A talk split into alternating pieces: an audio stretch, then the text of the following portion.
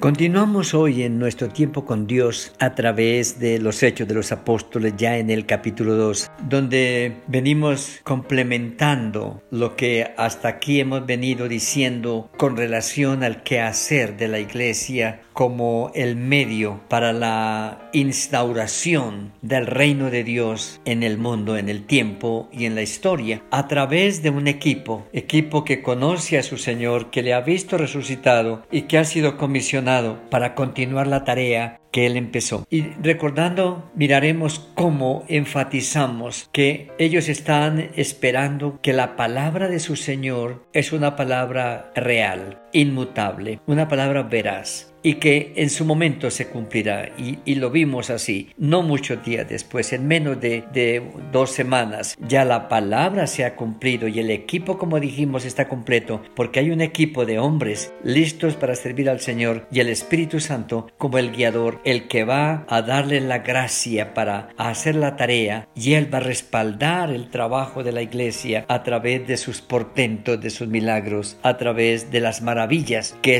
van a empezar a hacerse en el mismo contexto de la ciudad de Jerusalén. Y algo más que decíamos es cómo el mensaje es un mensaje que el Señor lo presenta en un momento oportuno y especial. En la fiesta anterior, o sea, la fiesta de la Pascua, había sido los momentos dolorosos y trágicos, pero victoriosos y gloriosos para el cumplimiento de la obra de redención. Ahora es la, la, fiesta de Pentecostés, 50 días después de la Pascua, y se celebraba la fiesta de la cosecha, el gozo y la alegría de recoger el fruto, de gozarse en disfrutar de lo que se ha cosechado es decir, el, resultado del trabajo es real a través de una abundante cosecha. Y se toma como un símil, como un paralelo, en el sentido de que es la primera cosecha también, ¿eh? es el terreno preparado, es el momento oportuno para recoger los primeros frutos de el quehacer de la iglesia. Y nos narra el versículo 5 del capítulo 2 que por aquellos días, por el tiempo de Pentecostés otra vez, la ciudad de Jerusalén estaba llena de delegaciones de diferentes partes del imperio romano y mirando ah, después del versículo 8 en adelante encontramos más o menos 16 lugares diferentes de donde han subido personas a Jerusalén para celebrar la bendición de la cosecha. Y ahí eh, miraremos más adelante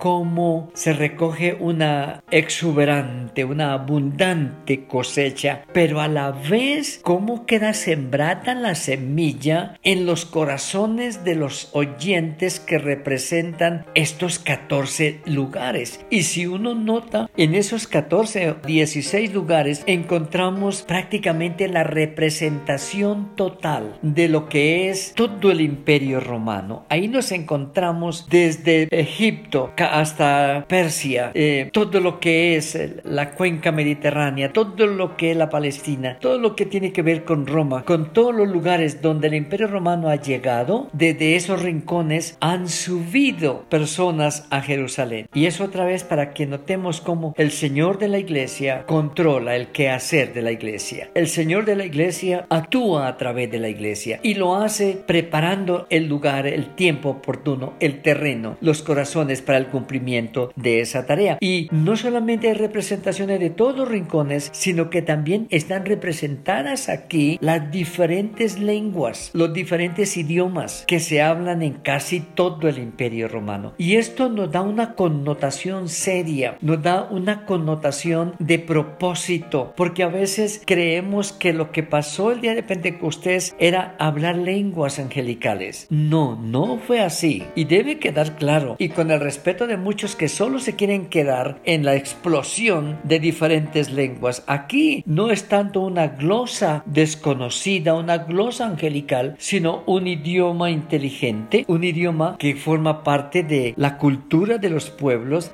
el idioma que forma parte de la política de muchas naciones. Es decir, que es lo que enfatizamos diciendo que lo que el Señor se propone es que le hablemos a la gente, que la iglesia está puesta para hablarle a la gente gente en su propio idioma, en su propia lengua. Y hablamos de qué hermoso es poder hablar con la persona que está en dolor, con términos que él pueda entender que estamos ahí para consolar, para sanar, para restaurar. Qué bueno es hablarle a la gente en su realidad, en su contexto, en su necesidad. Y aquí se nota eso. La gente escucha, ellos mismos eh, son testigos, son testimonio de primera mano, diciéndoles oímos hablar en nuestra lengua. ¿Y qué es lo que les oyen hablar en nuestra lengua? Ah, las maravillas de Dios. Dice el versículo 11, les oímos hablar las maravillas de Dios. El Dios de la iglesia, el Dios que está instaurando, acrecentando y fortaleciendo su reino. Y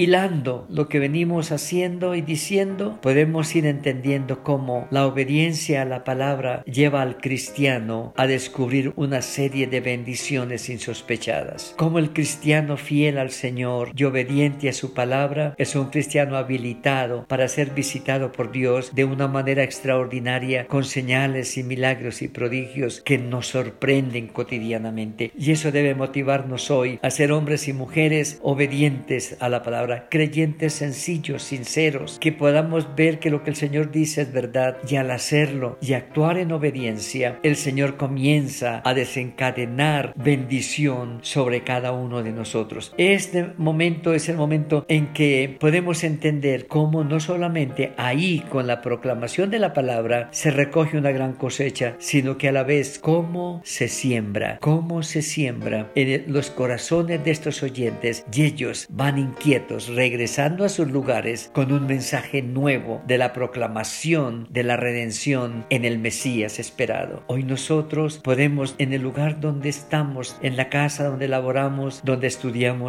recordar que somos instrumento de Dios en su reino para continuar la tarea que Él nos encomendó. Seguiremos mirando el qué hacer de la iglesia, la organización, sus ministerios, sus equipos de trabajo. Démosle gracias al Señor por su palabra y por este día. Señor, gracias porque nosotros somos los hombres y mujeres que tú has escogido en este tiempo de tanta dificultad y necesidad para ser los instrumentos llevando a otros el mensaje del reino, el mensaje de esperanza. Que sea tu sobre nosotros y sobre nuestras familias y sobre nuestro quehacer en este día. En el nombre del Señor te lo pedimos. Amén.